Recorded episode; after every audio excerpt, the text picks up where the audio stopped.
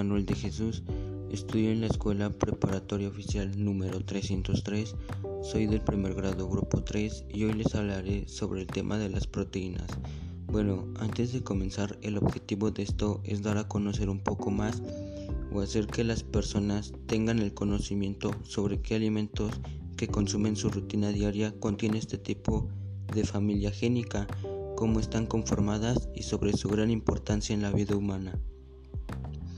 Bueno, para empezar, las proteínas están formadas por aminoácidos y esta secuencia está determinada por la secuencia de nucleótidos de su gen correspondiente. Su información genética determina qué proteínas tiene una célula, un nitogénido y un organismo.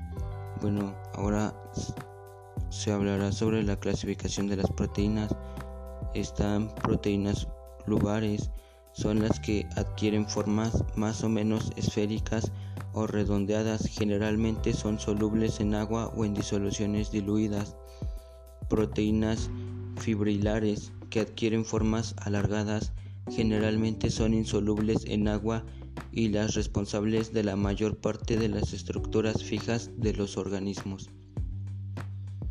Proteínas estructurales que contribuyen a fijar la forma o dar rigidez o flexibilidad a las diversas partes de los organismos, desde los organismos celulares a los miembros de los pluricelulares. Proteínas de reserva, que constituyen un almacén de aminoácido que el organismo utilizará en el crecimiento o reparación de sus estructuras y en su desarrollo. Proteínas activas, que desempeñan múltiples funciones activas en el funcionamiento del organismo. Todas tienen en común que para desempeñar su función han de interactuar específicamente con otra sustancia llamada ligando. Bueno, ahora se dará a conocer la función de las proteínas. Bueno, pues la función de las proteínas es que determinan la forma y la estructura de las células y dirigen casi todos los procesos vitales. Las funciones de las proteínas son específicas de cada una de ellas y permite a las células mantener su integridad, defenderse de agentes externos, reparar daños, controlar y regular funciones, entre otras. Todas las proteínas estructurales agregan otras moléculas de la misma manera, por unión selectiva a moléculas. Las proteínas estructurales agregan a otras moléculas de la misma proteína para originar una estructura mayor.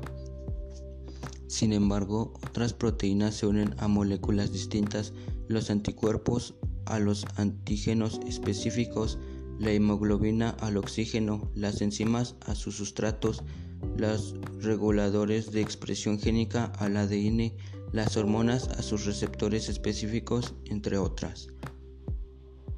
Beneficios de las proteínas a nuestro cuerpo.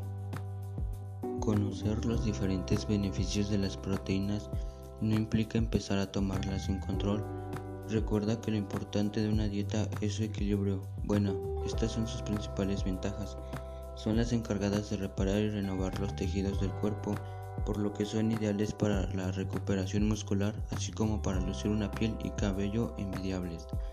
Las dietas ricas en proteínas ayudan a la pérdida de peso a corto plazo. Una dieta baja en carbohidratos te permite quemar grasa mientras tus músculos se refuerzan. Además, su consumo es muy útil para controlar la sensación de hambre y sentirse así mucho más saciado por más tiempo. Las proteínas son las encargadas de eliminar los desechos de tu organismo. Esto significa que forman parte de los procesos depurativos del mismo. Estos macronutrientes ayudan al desarrollo del feto. La carencia de las proteínas podría llegar a producir daños en el sistema inmunológico que son las encargadas de crear hormonas, enzimas, anticuerpos, así como otras barreras frente a agentes extraños. Las proteínas son muy beneficiosas para las personas que padecen anemia e hipertensión. Dirige casi todos los procesos vitales, determinando la estructura y la forma de las células.